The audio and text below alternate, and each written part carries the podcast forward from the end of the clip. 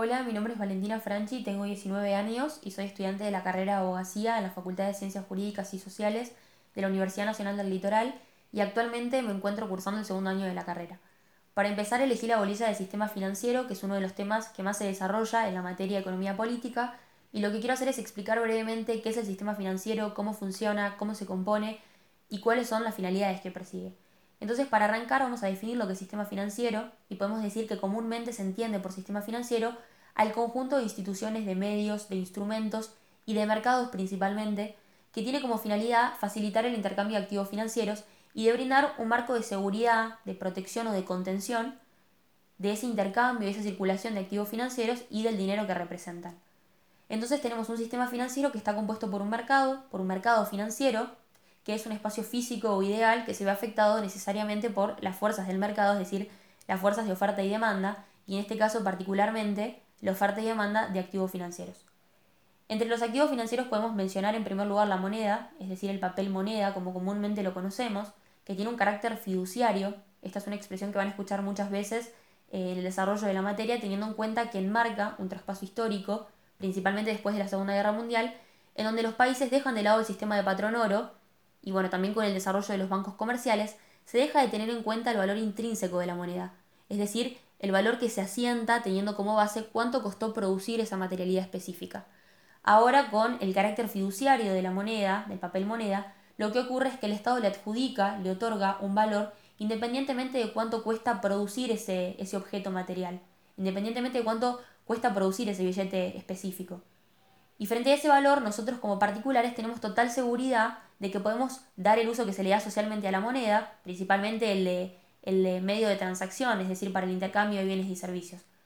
Entonces hablamos de la moneda como un denominador común de valor que tiene múltiples funciones y entre ellas la más importante, la de medio de pago, como recién explicaba, para el intercambio de bienes y servicios, y por otro lado, cuando se persigue una finalidad de ahorro, eh, cumple una función de reserva de valor. En segundo lugar tenemos los títulos de crédito, que son los famosos bonos o letras que pueden ser emitidos por el Estado, como así también por personas jurídicas privadas, estas son las empresas privadas, y en caso de haber sido emitidos por el Estado, conforman lo que se llama títulos de deuda pública. Y acá hay una diferencia sustancial entre lo que es moneda y lo que es título de crédito. Y es precisamente que el título de crédito tiene un vencimiento eh, temporalmente preestablecido. Y esto se da porque eh, el título de crédito se emite con la finalidad de cumplir con un determinado pago en un determinado momento y que se debe efectuar por el deudor correspondiente.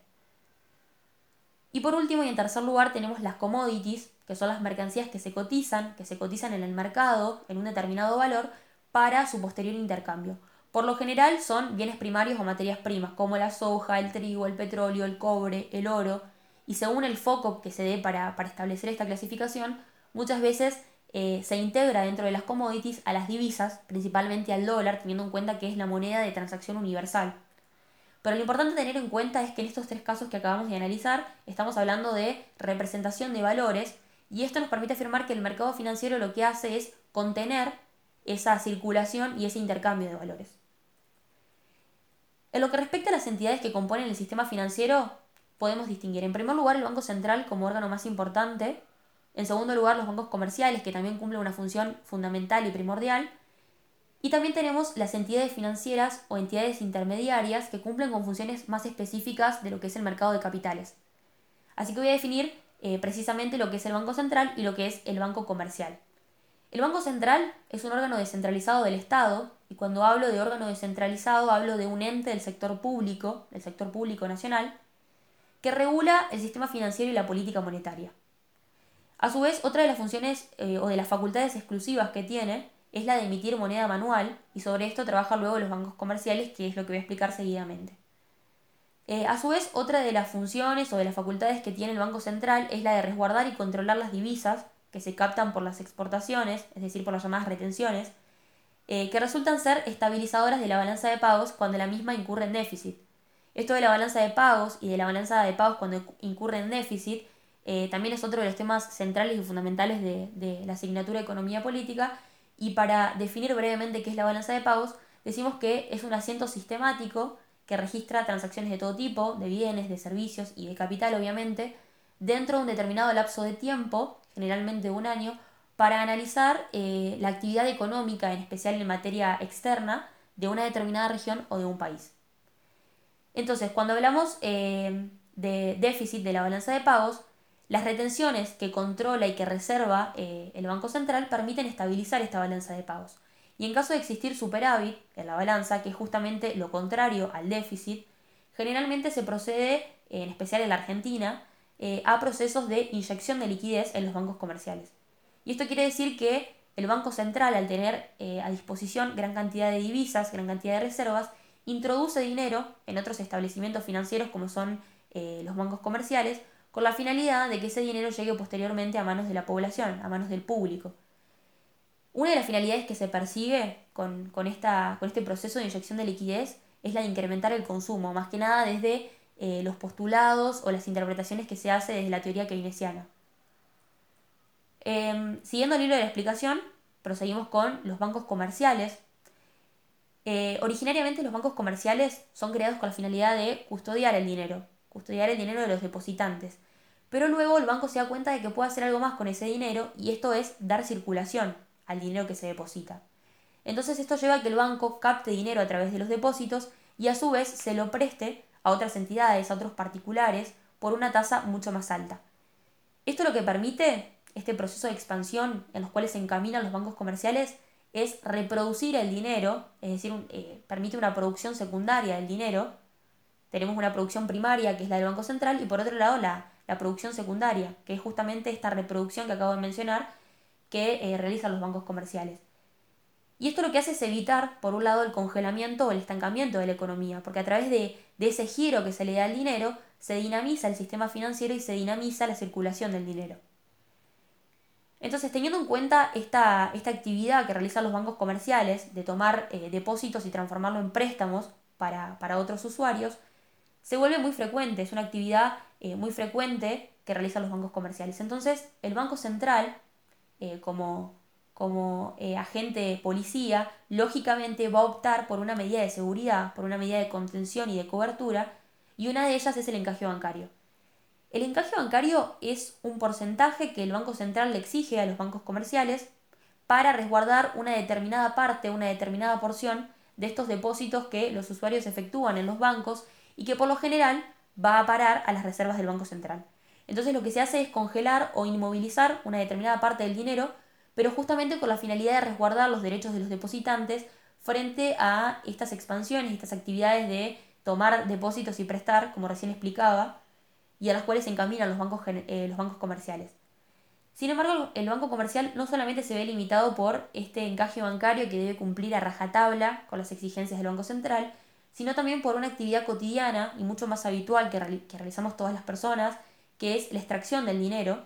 Y por lo tanto, el banco eh, se ve facultado para hacer girar el dinero que custodia inicialmente, pero también se sujeta a una responsabilidad aún mayor, que es la responsabilidad de liquidez en el momento en el cual los usuarios quieren retirar ese dinero. Es decir, los usuarios retiran el efectivo que tienen depositado en sus cuentas corrientes o los depósitos a la vista. No así con los plazos fijos que, como sabemos, tienen una regulación específica y tienen una inmovilización del capital eh, en un lapso determinado, es decir, tiene, tiene un carácter de intocable. Eh, pero bueno, obviamente las relaciones que se dan entre el Banco Comercial y el Banco Central son mucho más profundas, más particulares, pero lo que quería hacer con esta breve explicación era explicar eh, cómo es la dinámica general que atraviesa el dinero y el sistema financiero.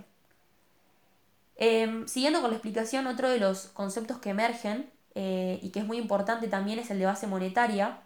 Se entiende por base monetaria a la suma total de efectivo que se puede encontrar, tanto en manos del público, es decir, el efectivo que tiene el público, como así también el dinero que se encuentra en los bancos comerciales o los depósitos de estos bancos comerciales en el Banco Central. Esta base monetaria puede aumentar como disminuir. Aumenta generalmente cuando hay superávit en la balanza de pagos. Y esto es por lo que explicaba anteriormente. Cuando el Estado eh, capta divisas a través de, las retenciones a las exportaciones, eh, se engrosan las, reservas del Banco Central. Se engrosa la cantidad de divisas, en especial de dólares, teniendo en cuenta que eh, la Argentina, como muchos otros países del mundo, dejando de lado el sistema de patrón oro, opta por un sistema de respaldo basado en las divisas, en especial el dólar, que es la moneda, como decía hoy, la moneda de transacción universal y mundial. Entonces, al existir un respaldo genuino, el Estado lo que hace es emitir papel moneda, emitir billetes. Pero el problema radica en que cuando el Estado se afronta eh, a, a una situación de déficit presupuestario, es decir, cuando no tiene recursos y elige esta alternativa de emitir, muchas veces este proceso desemboca en la inflación, lo que comúnmente conocemos como inflación, el alza de los precios. Pero bueno, eh, hablando de lo que es inflación, vamos a tratarlo seguidamente. Y para seguir con el tema de la base monetaria, también podemos hablar de una reducción o disminución de la base monetaria.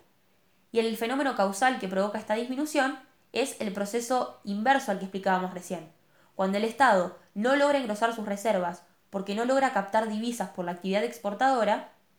eh, y, al, y al haber déficit en la balanza de pagos justamente, se encuentra ante una imposibilidad de emitir por falta de reservas, por falta de respaldo. Y otra de las causas también, que es muy paradigmática en el sistema financiero argentino, tiene que ver con la venta de títulos de deuda pública. Es decir, cuando el Estado se encuentra eh, en la necesidad de captar liquidez, de captar dinero para afrontar los gastos regulares, los gastos corrientes como salarios y gastos de seguridad social, emiten estos títulos para afrontar todas las obligaciones que tienen que cumplir regularmente. Y estos títulos lo que hacen es quedar en manos de los individuos y el Banco Central se queda con el dinero hasta un determinado momento precisamente hasta el vencimiento de esas deudas en donde corresponde que el Estado haga eh, la respectiva devolución. Y como mencionaba recién, el incremento o el, el aumento de la base monetaria lleva muchas veces a procesos inflacionarios. Entonces ahora vamos a hablar de lo que es la inflación. La inflación se define como el alza generalizada del nivel de precios. Y esto lo que provoca es una disminución del poder adquisitivo de la moneda teniendo en cuenta que una de las finalidades principales que se le dan a moneda es la de intercambio de bienes y servicios, y al haber inflación esa capacidad de compra que se tiene respecto a un determinado valor disminuye lógicamente. Entonces, eh, teniendo en cuenta cuáles son los factores causales que provocan la inflación, podemos distinguir tres tipos. En primer lugar, la inflación de demanda, en segundo lugar, la inflación de costos y por último, la inflación estructural o la inflación cambiaria, que tiene que ver con el tipo de cambio. Entonces, para empezar, vamos a explicar la inflación de demanda, que tiene mucho que ver con esto que explicábamos recién de el aumento de la base monetaria, teniendo en cuenta que se da por un desequilibrio entre la oferta y demanda de bienes y servicios.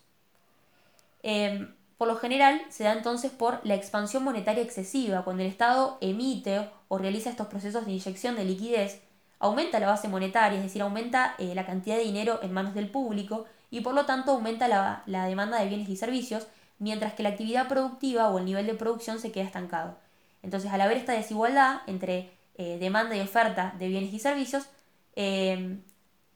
procede lo que es la inflación de demanda. En segundo lugar, tenemos la inflación de costos, que es un aumento de los costos por decisión independiente y unilateral, y a esto se lo relaciona mucho con las decisiones que toman las empresas monopólicas y que repercuten en toda la actividad productiva y en, los precios finales eh, de los bienes de la economía, y también está fuertemente vinculado con el aumento del el costo de las materias primas, en donde también repercute o se extiende hacia los precios de los bienes finales de consumo. Y por otro lado, pero de manera menos frecuente, se vincula con el aumento de los salarios, en especial en países donde la fuerza sindical tiene un poder decisivo muy importante y en donde puede determinar un aumento eh, de los costes de producción para el productor o para los dueños de las empresas, justamente porque eh, frente a estas estas luchas o estas exigencias sindicales, el productor va a tener que afrontar mayores gastos salariales y por lo tanto aumentan los costes de producción, aumentan los costos del proceso productivo y esto se extiende y repercute en eh, los precios de los bienes de la economía. Y por último tenemos la inflación estructural, que se da en función de un bien determinado de la economía, puede ser el dólar, puede ser cualquier otra divisa que sea relevante e importante en el sistema económico, eh, puede ser sobre cualquier materia prima, sobre el petróleo, cualquier energía, pero lo importante a tener en cuenta es que se da sobre un bien que, eh, que significa la base sobre la que se construye la producción. Por lo tanto, las fluctuaciones o variaciones que pueda atravesar ese valor, el valor de estos bienes, se proyecta en los precios de los bienes finales. Eh, cuando hablamos de inflación cambiaria, hablamos de un tipo de inflación estructural justamente porque se da sobre el tipo de cambio. Eh, en el caso de la Argentina, por ejemplo, se da con respecto al dólar. Entonces el fenómeno argentino está fuertemente vinculado a las alteraciones y a las subas del dólar, en donde el precio del dólar y la inflación están vinculados y son dos barreras que crecen y decrecen conjuntamente, son dos barreras paralelas. Y esa es la razón por la cual frecuentemente eh, se escucha la expresión dólar atrasado, porque su valor se mide también en función de los porcentajes de inflación. Así que bueno, el fenómeno argentino podemos decir se vincula fuertemente con la inflación estructural, más específicamente la inflación cambiaria, teniendo en cuenta que la inflación y el dólar son dos fenómenos que eh, van agarrados de la mano y que crecen o decrecen conjuntamente. Así que bueno, espero que esta explicación breve y, y creo que concisa les haya servido. Les deseo mucha suerte y éxitos a todos y le agradezco mucho a, a Chelo y a Cintia por haberme dado este espacio.